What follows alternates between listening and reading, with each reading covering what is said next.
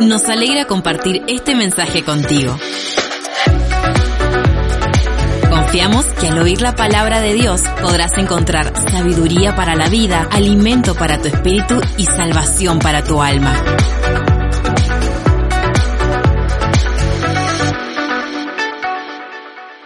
Hay algo que no puedo dejar de decir antes de la enseñanza de la palabra. Una frase que le escribí ayer y que me prometí a mí mismo, me desafié y dije, no puedo dejar pasar esta semana sin poner énfasis en esta frase. Y que es bíblica y que está escrita por el apóstol Pablo, usado por el Espíritu Santo. O sea, el Señor Jesús, Dios, usando a San Pablo apóstol, mediante la persona del Espíritu Santo, dice así, no me avergüenzo del Evangelio porque es poder de Diga conmigo, es poder de Dios. Bien.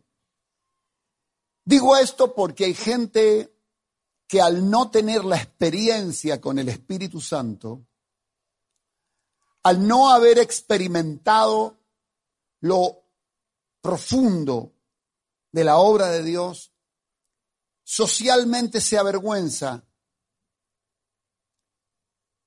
se avergüenza y esconde su identidad, esconde su título. Voy a predicar esta noche un tema que lo he titulado, valga la redundancia, tu título de propiedad. Quiero hablar de la importancia del título de propiedad. No sé cuántos han tenido la dicha de recibir el título de su moto, de su auto y qué decir de su casa. El título que te asigna el poder, el derecho, la seguridad de que esa moto, ese auto, esa casa es tuyo sea una bici, una moto, auto, terreno, casa, aún el celular. Compras un celular y te dan un, certificado, una boleta por lo menos, una boleta de que es tuyo, porque si no te paran en la calle y de quién es esto. No puede ser que una bicicleta tenga un título, una moto tenga un título y un ser humano todavía anda por estas calles, anda por esta vida sin título. Hoy precisamente hablando con personas que Dios me permitió predicarles, les hice la pregunta, ¿vos tenés título de propiedad? ¿De qué me dice? De tu vida. ¿Y cómo es eso? Bueno, si vos tenés una casa, tenés una moto, tenés un auto, tenés un título. Sí, yo tengo. Pero ¿y vos no tenés título? ¿Y cómo es eso?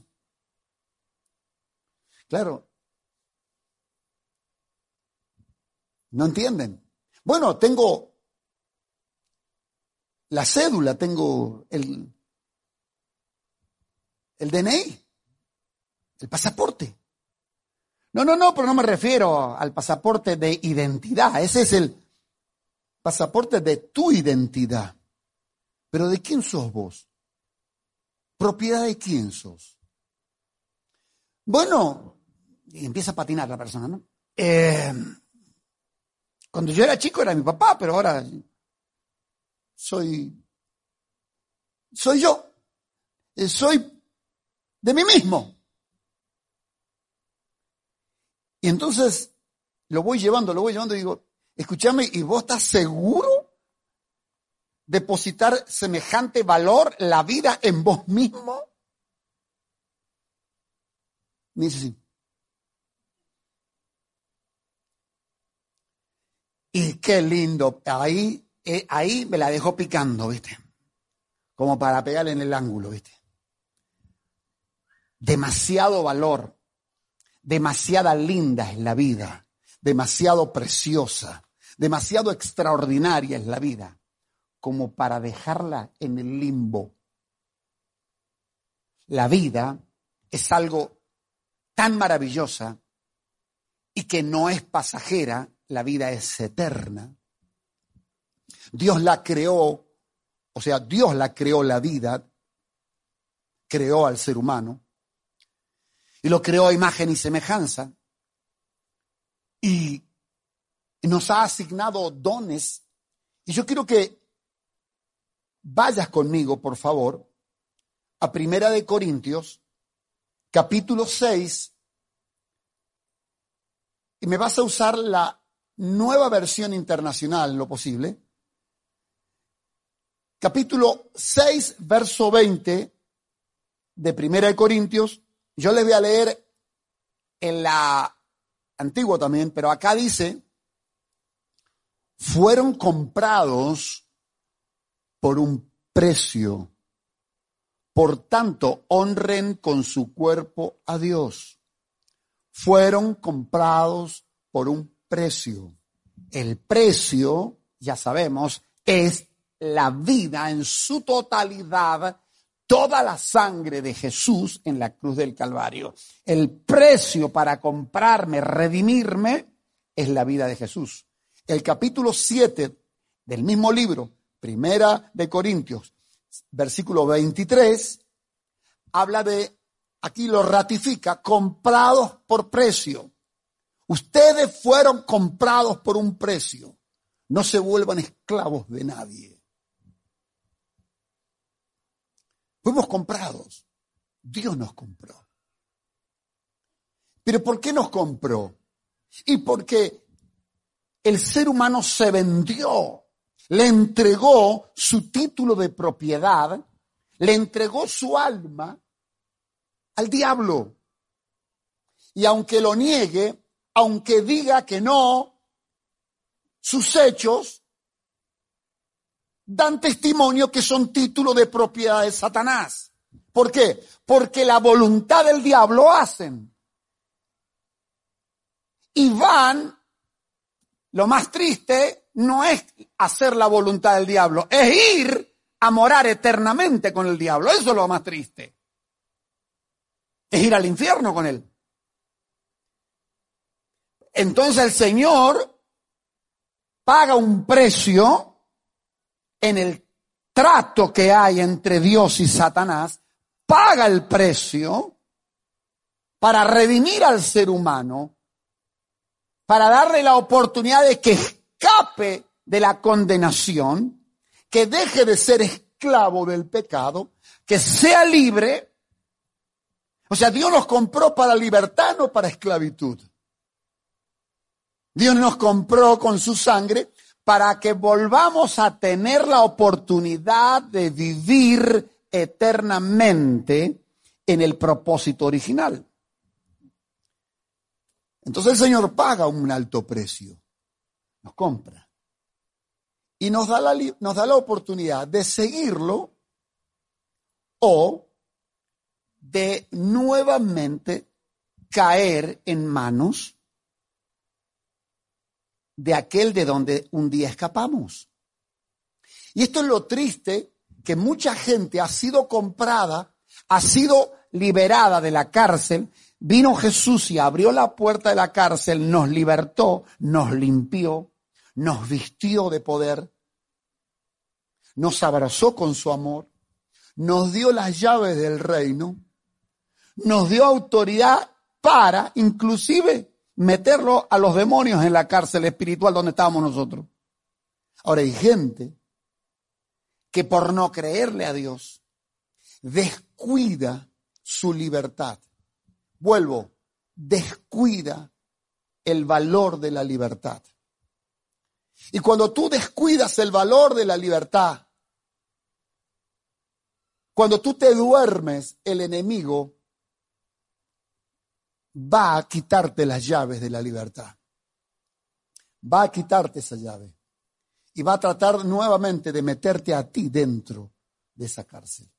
Y yo veo cuánta gente ha perdido lamentablemente ese primer amor ha perdido esa gloria primitiva, ha perdido esa libertad, ese gozo, ese poder, ha perdido esa relación con su Señor, con su Dios, y ha vuelto a incurrir en el error.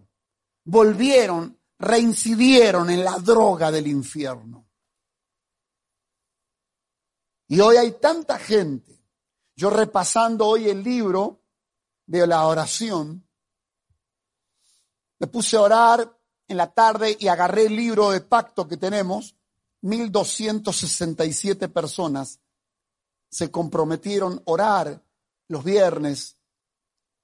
Y entonces empiezo a recorrer y me encuentro con muchos nombres como Gloria Lemo, que se fue con el Señor, la pastora. Me encontré con muchísimas personas que partieron con el Señor y sé que están porque fueron fieles. Y me encontré con muchos que están aquí, que siguen, pero me encontré con muchos otros que lamentablemente ni, ni tenemos noción dónde están.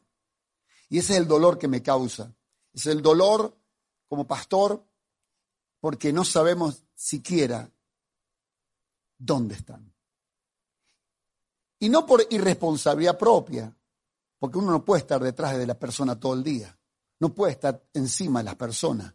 Las personas son libres. Las personas escogen en su libertad ser fieles, persistir o dejar. Ni Dios nos obliga, ni Dios siquiera nos invade nuestra libertad. Dios nos permite que nosotros decidamos cada día si seguirlo o no. Pero en, este, en esta libertad Dios nos da este título de hijos de Dios, que no es poca cosa. Este título de propiedad dice que somos hijos de Dios. Hijos de Dios. Somos nacidos de nuevo. Y ahora yo quiero que vayamos al primer, primera carta de San Pedro, capítulo 1, porque San Pedro, la tiene clara, este hombre la tiene clara, es que claro, camina con el Señor, come con el Señor, viaja con Jesús y camina arriba del agua con Jesús, o sea, la tiene muy clara este hombre. Este Pedro que estuvo en el monte de la transfiguración y habló, habló con, con el Señor tantas horas, pero de pronto ve a, Elías que desciende. Eh, ven, ve una visión extraordinaria. Este, este Pedro que termina dando su vida, ofrendando su vida de una manera tan tremenda y terrible, ¿no? Dice en su primera carta a la iglesia, en el capítulo 1, yo le voy a pedir que leamos desde el versículo 3, porque el, el 13 es riquísimo desde el 3. Dice, alabado sea Dios, Padre de nuestro Señor Jesucristo, por su gran misericordia nos ha hecho nacer de nuevo. Nos ha hecho, diga conmigo, nos ha hecho. Y me gusta esta traducción porque cuando dice nos ha hecho, está hablando del poder de Él, pero también una participación mutua, porque Dios no puede hacerme si no me dispongo, Dios no puede hacerme si no me entrego, Dios no puede hacerme si no le creo, nos ha hecho, acá hay una coparticipación nos ha hecho nacer de nuevo mediante la resurrección de Jesucristo para que tengamos, ¿qué cosa? Hay dos cosas que voy a subrayar esta noche. Una es la esperanza viva y la otra es la herencia. La esperanza viva difiere mucho de la esperanza terrenal pasajera, de la esperanza que tiene la gente de un tiempo mejor, la esperanza de que pueda prosperar, la esperanza de recuperar, la esperanza de triunfar, la esperanza de tener. Son esperanzas que podríamos ser muy, muy frágiles. Una esperanza terrenal, ficticia. Es una esperanza que se fuma con el tiempo. Es una esperanza que no te da, no te garantiza paz. Pero Cristo con su sangre nos ha comprado y por ende nos asignó una esperanza viva. Viva. ¿Por qué viva? Porque la esperanza está en el espíritu. Y cuando la esperanza está en el espíritu, a partir del espíritu uno proyecta vida, o sea que la esperanza viva le da vida a lo que yo creo. Vuelvo, fuerte esto. Cuando Dios me da el título de propiedad de hijo, me da en el espíritu una autoridad, me da una seguridad, me da una herencia. Al tener yo la esperanza viva, la proyecto sobre los caminos de la vida, la proyecto en la salud, la proyecto en la familia, la proyecto en el trabajo, la proyecto en donde voy. Tengo esperanza viva.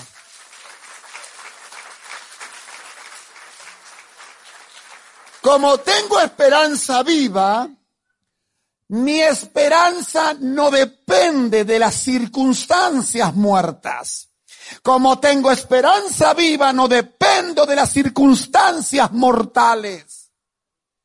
Mi esperanza viva no depende del hombre, de la política, del gobierno, sino que depende del que me dio el título. Esto es muy fuerte. ¿Te das cuenta la vinculación que hay entre esperanza viva y fe? Entonces la fe a muchos no le funciona porque están desvinculados de la vida del Espíritu y porque están desvinculados de la vida de la iglesia, porque la vida del Espíritu es vida con Cristo y Cristo y la iglesia son uno. Es que no puedo salir de esta, ¿eh? Y a muchos le hace cosquilla porque sé que me escuchan por radio o por televisión, las redes, y que no se quieren congregar. Y dice, vuelve a pegar el pastor ahí. Es que no lo podés, no lo podés separar. Cristo y la iglesia son uno, punto. Entonces, cuando hablo de esperanza viva en el espíritu, tengo que hablar entonces de fe. Y la fe sin obras es muerta. Quiere decir que la fe para que funcione tiene que estar activada por el espíritu. Y el espíritu es el que está con el poder de la esperanza. Cuando el Señor me da, entonces sigo la lectura ahora, cuando el Señor me da esta esperanza viva, miren lo que ocurre ahora. ¡Wow! Vamos para el segundo, el, versículo cuarto ahora. El versículo cuarto nos habla de la herencia. Y recibamos una herencia indestructible, incontaminada e inmarchitable. Todos los in. Indestructible, incontaminada. Eso quiere decir que no es Argentina. Esa propiedad no está en Argentina. Porque si está en Argentina, estamos en el horno. Seguro que está contaminada. Seguro que se destruye. la, la engancha a un argentino le destruye. Esta propiedad, este título de propiedad, esta herencia, ¿te gusta esta palabra herencia. Algunos dicen, ¿de dónde? Mi viejo no me dejó ni la alpargata. Bueno, es muy probable que tu familia no haya podido dejarte herencia. Mi padre tampoco. Mi papá, que en paz descanse, sé que está con el Señor, pasó una crisis muy grande, el Rodrigazo le limpió todo. Así que cuando él muere, y yo me recién me caso, no me pudo dar herencia. La, verdad que no pudo darme herencia. Así que yo me casé y me ayudó a comprar un rastrojero, sí, agradezco al Señor, me ayudó a comprar el rastrojero con el cual vinimos con Sara. Nada más. Pero esa herencia, por más que sea una casa, una fábrica, campos en la pampa, es una herencia que te puede alegrar un rato, un par de días y años, pero que esa herencia, tarde que temprano, la pierdes y la pierdes. ¿Por qué? Porque no te la llevas. Y lo más triste, lo más triste, es que si te, si te casaste con una, en el caso del hombre, te casaste con una mujer más joven, y vos como viejo te estás muriendo, y vos sabés que la joven está joven todavía,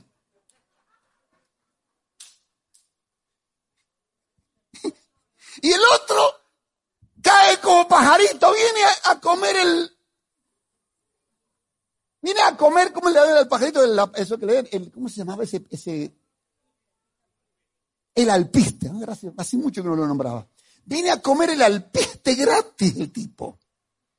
Y vos la hiciste, la luchaste, la pariste y sudaste y lo tenés todo y ahora, o los hijos, las nueras, ay, las nueras. ¡Ay, las nueras! No, no, por eso no es negocio, no es negocio la herencia de este mundo. No estoy diciendo que está mala, que no la agarre, no, agarrala, agarrala, si te toca, agarrala. Pero eh, en el fondo no es negocio. El verdadero negocio es la herencia que Dios nos da. Así que Primero enfocate en la herencia que Dios te da. Y después, si te toca una herencia de una casa, agarrada, disfrutarla bien, listo. no está mal. Yo no digo que no la agarre. Pero es, es muy, muy precaria, muy irrelevante. Es muy corrupta, es muy contaminable, es se marchita, se destruye comparada con la herencia eterna. Dios al creer en Jesús, al recibir al Espíritu Santo, te da las arras. Ahora veamos. Dice, Tal herencia está reservada en el cielo para ustedes. No es terrenal, es en el cielo. Ahora, ¿cuál es el, pensamiento de muchos? Ah, pero vaya a saber, anda a saber cuándo, algún día. Yo quiero vivir hoy, yo quiero hoy, hoy, hoy, yo quiero hoy. Y bueno, esa inmediatez, eso de ya, ya, ya, tiene consecuencias devastadoras, porque Dios te permite disfrutar ahora. Dios en su grandeza dice, ¿querés disfrutar ahora? Disfruta, dale. Yo no me voy a oponer, no te voy a poner impedimento, haz lo que vos quieras, pero te advierto, la otra la perdés. La otra la perdés. Por eso Dios no, no te impide disfrutar hoy. ¿Querés drogarte? Drogate. Y encima, si te venden una droga envenenada, te morí. Eh, pobrecita la gente, ¿no? Hasta ahí, hasta ahí Dios te permite. Si querés envenenarte, envenenate. Toma. Es, tu decisión. No pasa por Dios acá. Así que nada de pedirle, ay Dios, ¿por qué se fue? Porque quiso, porque decidió Él, porque nadie le puso el robot en la cabeza. Solito decidió disfrutar la vida con drogas y alguna con muerte. Ahora, Dios te promete una herencia y la herencia parte, parte desde esta tierra. La herencia comienza esta noche. En tu alma y en tu espíritu se manifiesta el poder de la vida.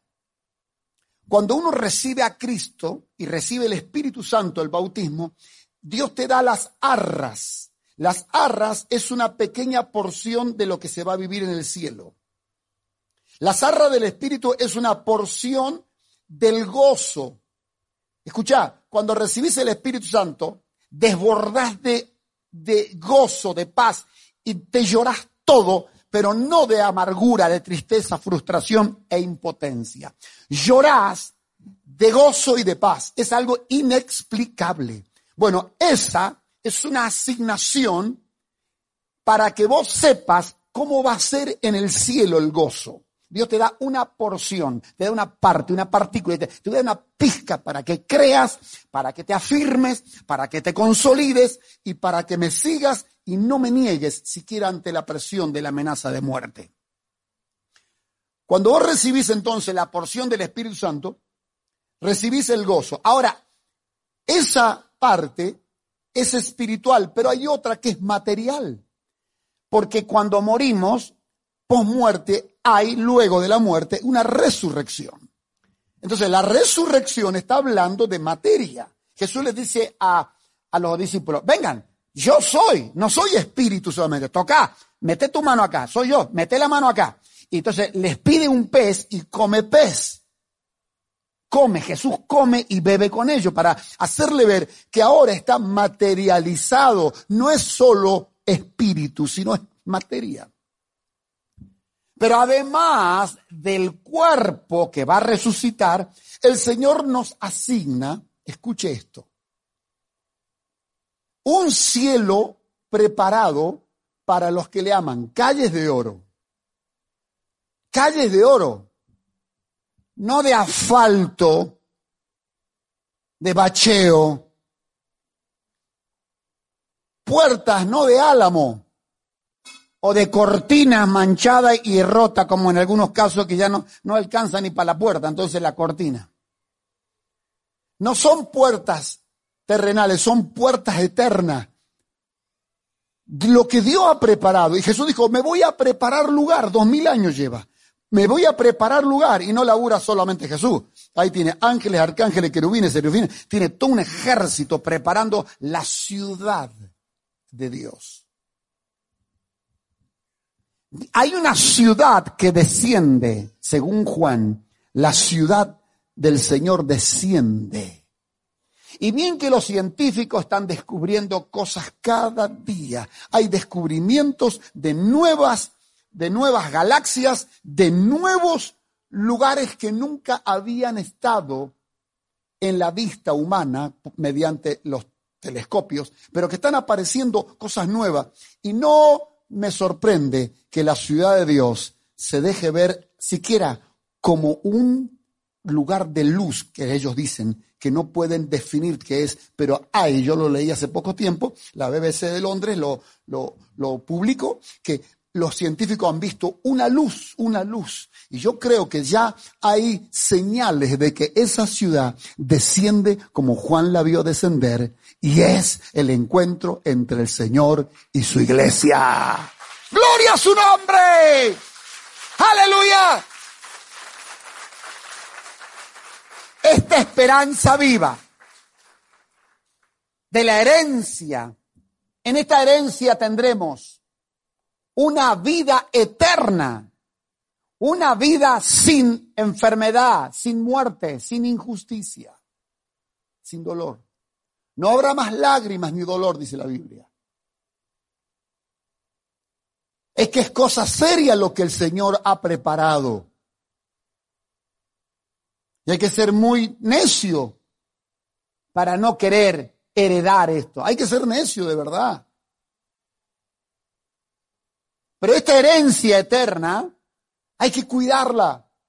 Pero arranca en la experiencia cuando te visita el Espíritu Santo. Ahí viene. Entonces, ahora, ahora sí, después de esta pequeña introducción y desarrollo de estos puntos, ahora quiero leer todo hasta el versículo 13.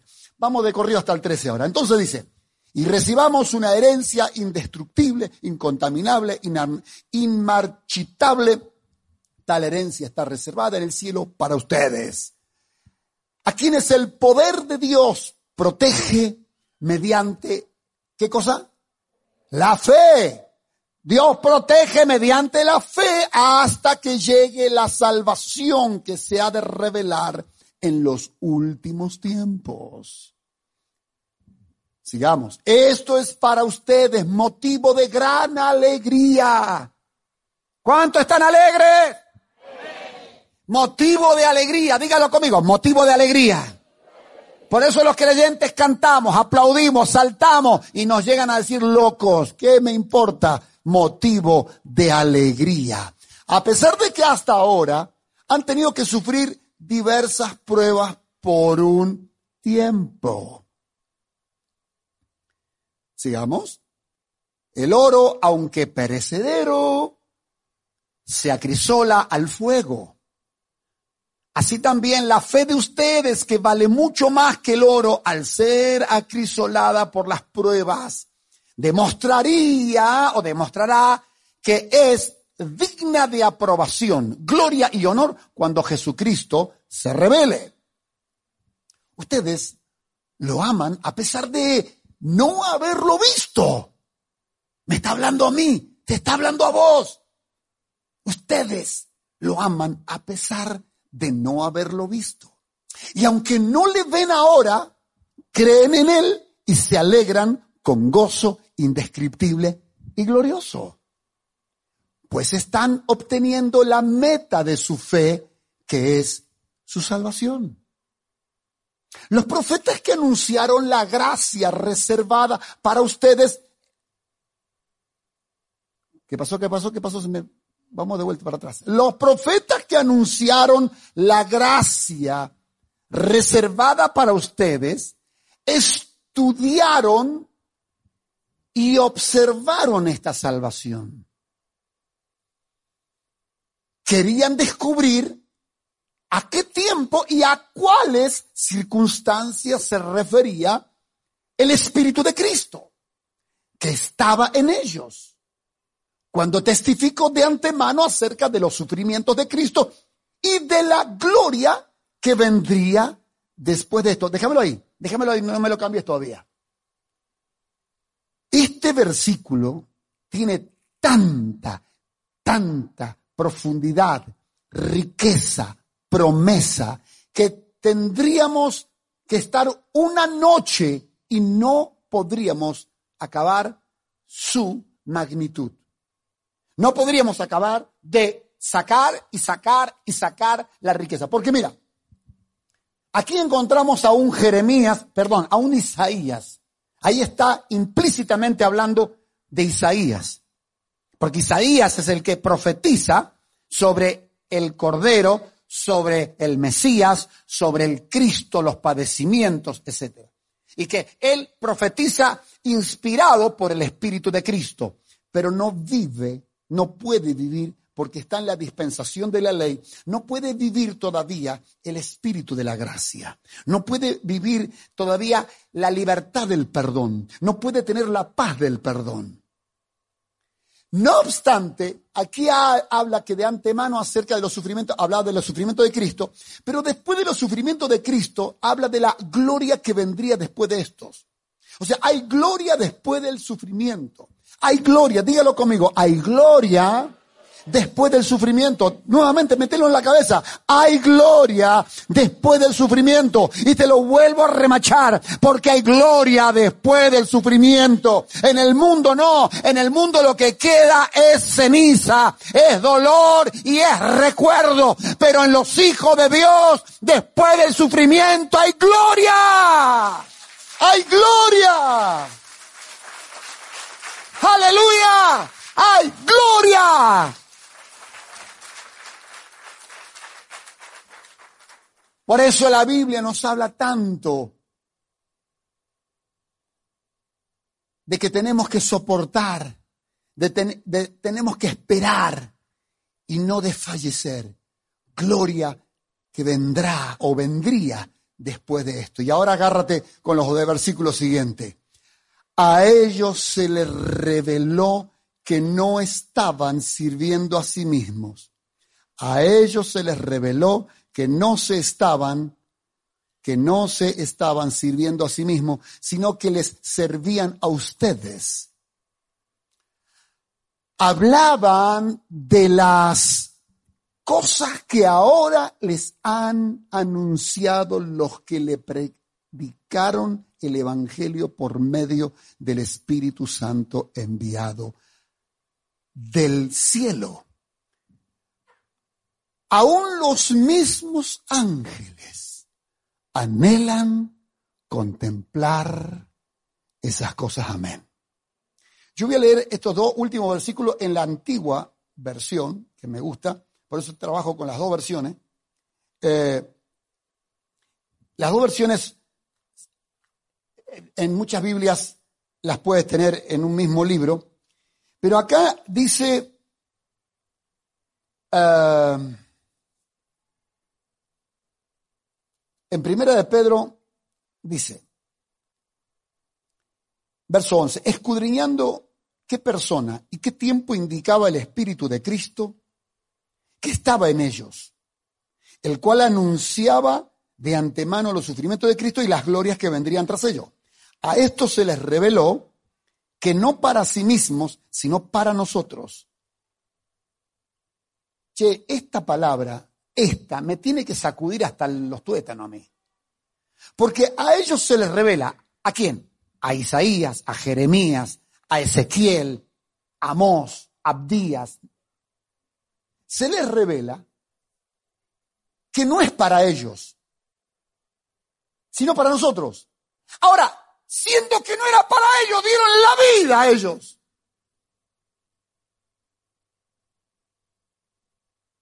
Siendo que no era para ellos la promesa, ellos dan la vida, siquiera para profetizar y esperar que se cumpla en nosotros las glorias prometidas.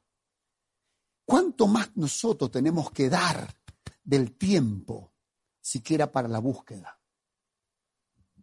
Si ellos dieron todo por, para que se cumpla en nosotros las promesas, ¿cuánto más tenemos que dar nosotros para buscar esas promesas? Entonces ahora, te termino de leer acá en la, en la antigua versión. A esto se le reveló que no para sí mismos, sino para nosotros, administraban las cosas que ahora os son anunciadas por los que os han predicado el Evangelio por el Espíritu Santo enviado del cielo. Me gusta la palabra administrado administrado. Cosa de las cuales, dice acá, eh, no, no, te fuiste, te fuiste para adelante. Estoy, estoy en el 12. A estos, el 12, a estos se les reveló que no para sí mismos, sino para nosotros administraban las cosas. Diga conmigo, administraban. O sea, vos ahora, quiero que te ubique, vos administrás quizás un negocio de otro.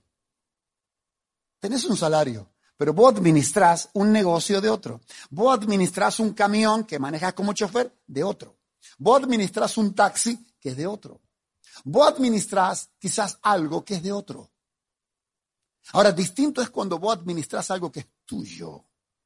¿Sabes qué? Los profetas administraron una administración, una revelación que era para nosotros. Ahora nosotros estamos administrando lo nuestro, y no queremos. Ay, papito. Esto nos parecemos a los jóvenes contemporáneos. Señores, administremos las riquezas y las herencias. Administremos la esperanza viva. Yo casi lo titulo así, ¿eh? Administremos la esperanza viva. Porque ellos administraban esperanza ajena. Ellos, ellos administraban esperanza futura. Nosotros tenemos la esperanza en las manos, esperanza viva, herencia eterna, y no la queremos administrar. ¿Qué dice Pablo? Ocupado de vuestra salvación con temor y temblor. Ocupémonos de administrar este poder. Este poder, escucha, está en tu espíritu. Este poder está en tu boca. Este poder lo desarrollamos mediante la oración y mediante la fidelidad. Este poder no es compatible con los infieles. Este poder espiritual no es compatible con la cultura que traemos del mundo. Necesitas una nueva cultura, la cultura del reino, la cultura de Dios. Cuando Dios ve que vos incorporás la cultura de Cristo en tu corazón, cuando Dios ve que vos incorporás el ADN de Cristo y donde vos pactás con Él, sepultás tu vida en el bautismo diciendo, he muerto para la vieja cultura, voy a seguir al Señor, el poder se empieza a manifestar en tu vida. No hay manera que no se manifieste.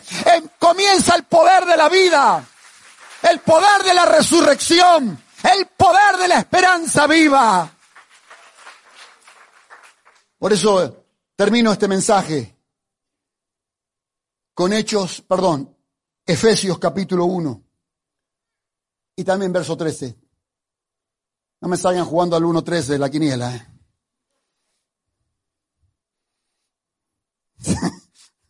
no, porque algunos no se le revela el mensaje y dice, pero vos sabés que el pastor predicó San Pedro 1.13 y después Efesios 1.13. A ver si le jugamos la quiniela, va a decir. No, no, hermano, no caiga en esa. ¿eh?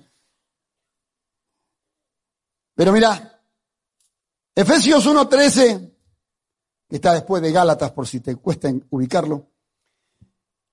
Dice, en él también vosotros, habiendo oído la palabra de verdad, el evangelio de vuestra salvación, y habiendo creído en él, fuisteis. Vamos a, vamos a traerlo al presente. Somos, somos sellados con el Espíritu Santo de la promesa. Ahora, ¿qué vamos a, qué vamos a subrayar acá como final del mensaje? Vamos a subrayar la palabra oír. Acá está hablando de habiendo oído el Evangelio, significa, o bien, habiendo oído la palabra de verdad, el Evangelio de nuestra salvación. Y número dos, ¿qué descubres ahí? También una palabra clave acá. Primero, oído. Y segundo, muy bien, muy bien, muy bien. La palabra oído es oír. Pero dice la Biblia, no seáis tan solamente oidores, sino que hay que creer lo que se oye. Creído. Cuando yo oigo y creo, entonces paso al tercer plano. Primero, oír. Segundo, creer. Tercero, ser. Para ser sellado, para ser o tener el título de propiedad, primero creer, primero oír, segundo creer y ahora ser. Ahora, en este ser, vuelvo a lo que hace un ratito atrás dije, acá hay una participación nuestra. Acá hay una perfecta coinonía entre nosotros y Dios. ¿Por qué? Porque Dios dice, yo soy tu alfarero, yo te hago lo que vos quieras, yo te doy el diseño único en el mundo, pero vos tenés que participar conmigo en esta. Entregate. Si vos no te entregás, no puedo para ser, para ser, para llegar a la promesa, para llegar al título, a la autoridad, a la convicción, para llegar a ser, yo me tengo que entregar. Entonces, ¿cómo podemos, cómo podemos plantearlo de una manera más clara? Es oír, creer y actuar. Yo tengo que actuar en la entrega. Yo tengo que actuar en rendirme en su presencia. ¿Y cómo yo me rindo? Bueno, hay una canción muy linda que dice, yo me rindo a Él, yo me rindo a Él. Todo a Cristo yo me entrego, quiero serle fiel. O sea que el quiero, quiero, pero yo quiero, pero entonces, como yo quiero, tengo que entregarme. Ahí hay una entrega, acá hay una, hay una decisión. Yo me entrego. Me entrego a la voluntad del Señor. Me entrego a su designio, a su propósito. Yo me entrego. Yo quiero. Así que, damas y caballeros, no hay cosa más importante que el título de propiedad. Ese título, a partir de que Dios te lo da, tú empiezas a ejercer autoridad. Y la autoridad no es para divertirnos, la autoridad es cosa seria. La autoridad es para traer el reino de los cielos a nuestra vida, a nuestra casa y nuestra sociedad. Esta autoridad es para salvar a otros también de la perdición. Quiero que te hagas esta pregunta. He hablado ya bastante yo. Te hagas esta pregunta. Vos que estás en tu casa viéndome por las redes sociales, o aquí, o escuchándome por radio, te hago esta pregunta. ¿Tenés el título de propiedad? Si no tenés el título,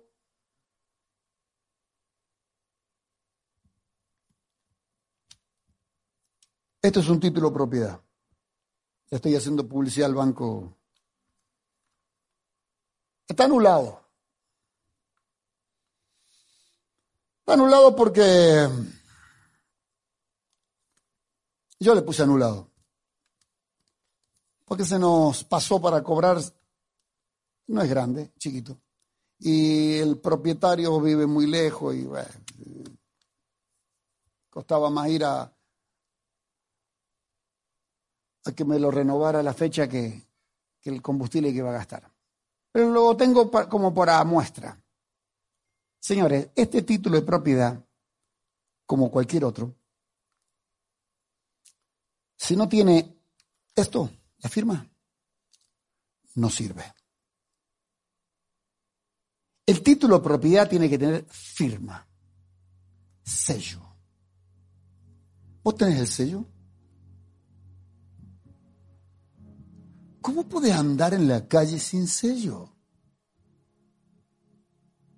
¿Cómo puedes andar con un cheque esperanzado en comprar, en tener, en lograr, en alcanzar, si no tienes la firma. Anda que te ponga la firma urgente. Yo no sé si te ha pasado a vos esto, pero a mí me pasó. A mí me dieron cheque y yo di, no una, dos o tres veces me pasó ya, ¿eh? Di cheques donde me olvidé poner la firma y la persona entre charla y charla dobló el cheque, se lo metió y se fue, creyendo que ya tiene la plata acá. ¿Vos podés creer que le entregamos un cheque a una firma aquí muy reconocida de material de construcción? Le entregamos un cheque a 30 días. Y vos sabés que esta gente paga los cheques, con cheque paga materiales en Buenos Aires. Lo entregaron a una acería en Buenos Aires. La acería a su vez lo entregó a un proveedor. Tres manos pasó y llegó al banco. ¿Y sabés qué descubrió el tesorero? no tienen la firma. Pasó por tres empresas y las empresas tienen personal idóneo. Y resulta que recién cuando lo van a cobrar en el banco en Buenos Aires, no, tiene, no, tiene, no tiene firma el cheque. Así que bueno, lo mandaron, lo firmé. Tuve que cambiar la fecha inclusive. Hay gente que anda en la vida sin la firma del dueño de la vida, del que te da la herencia. Andas alardeando que tenés herencia, andas compadreándote que tenés herencia y no tenés la firma. Ocupate de que te firme Dios. Metete en su presencia. Señor, quiero que me firme acá. Quiero que me selles. Quiero que me selles. Pone tu sello. El sello es el Espíritu Santo. Pero me parece,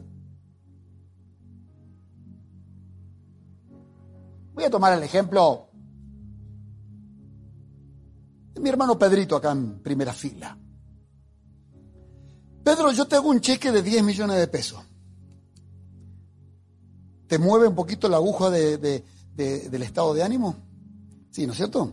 10 palitos, no, no vendría mal, no, 10 palitos más o menos me alegra la semana. Yo te doy 10 palitos. Y Pedro sale con la rubia, pensando en Mar del Plata. Y después se da cuenta que no tiene la firma.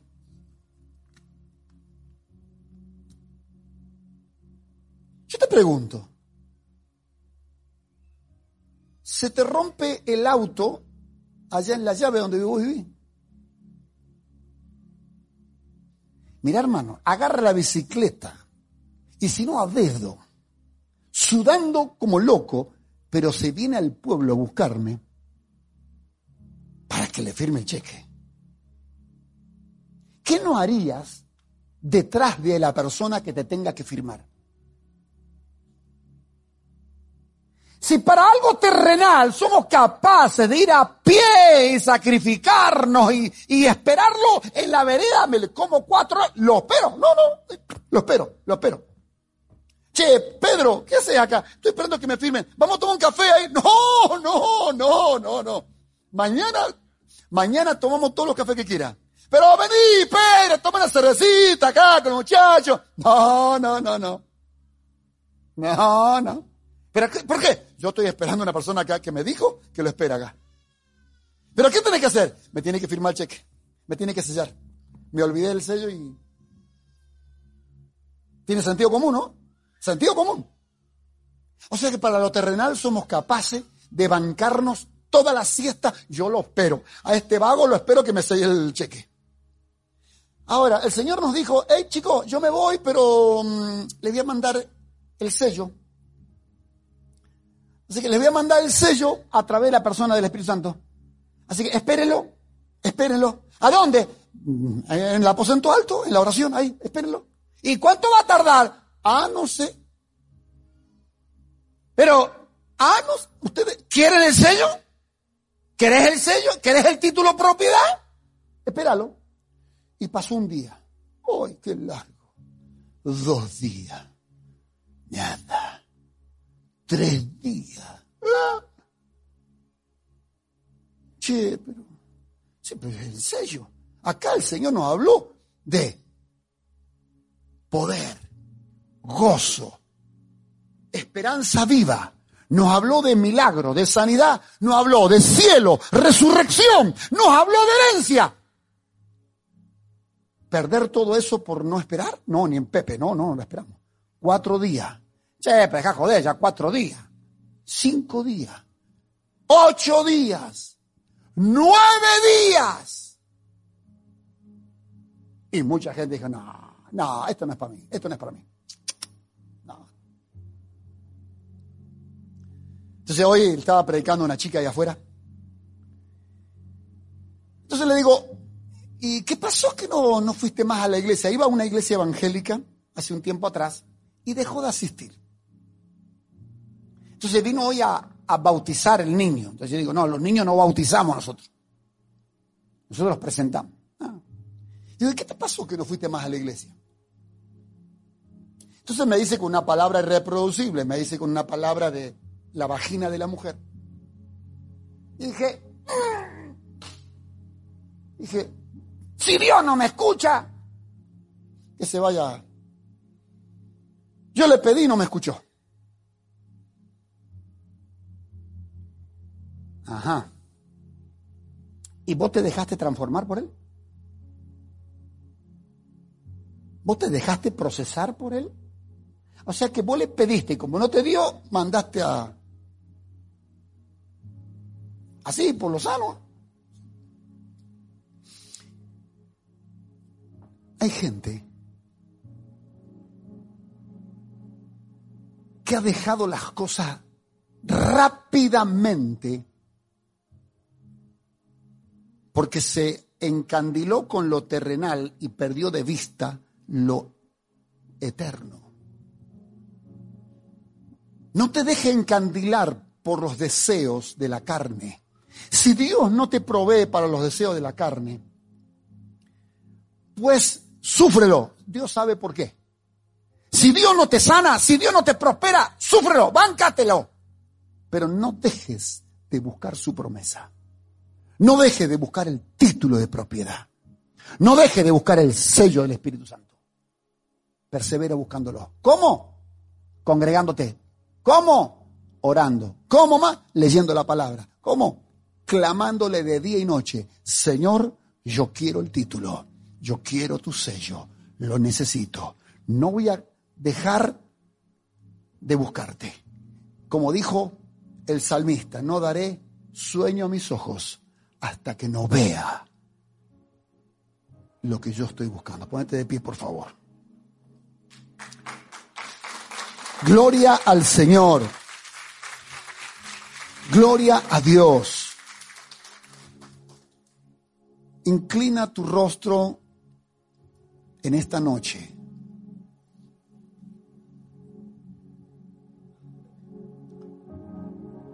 Sé que Dios ha hablado a estas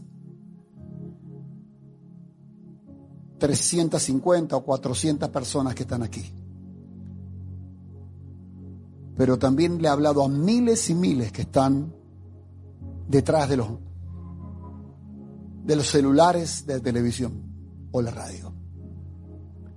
Pero para ustedes, primeramente, los que están aquí, quienes todavía no tienen la certeza de ser salvos, la certeza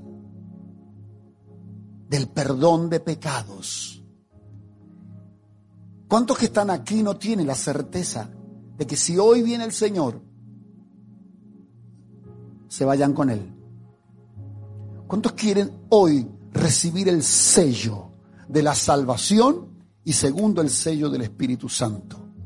Si usted quiere ese sello, si usted quiere ese sello, estando aquí o allá en su casa, levante la mano. y con su mano en alto, haga esta oración, por favor. Dígale, Señor mi Dios, en esta noche me presento delante de ti y lo hago en el nombre de Jesucristo, reconociendo que soy pecador. Me arrepiento, te pido misericordia. Hoy escuché tu evangelio y sé que tú me compraste, me redimiste con tu sangre. Yo quiero el sello, la seguridad del perdón, la seguridad de la vida eterna. Dame tu paz interior y ruego por el bautismo del Espíritu Santo. Lo necesito en mi vida. Espíritu Santo, yo te necesito. Y por esta razón, te pido que me ayudes a buscarte. Ten misericordia de mí. Te entrego mi voluntad desde ahora y para siempre en Cristo Jesús. Amén y amén. Esperamos que hayas disfrutado de este mensaje. Te invitamos a compartirlo con más personas. Si quieres conocer acerca del Ministerio Vida y Paz, visita www.vidaypaz.org.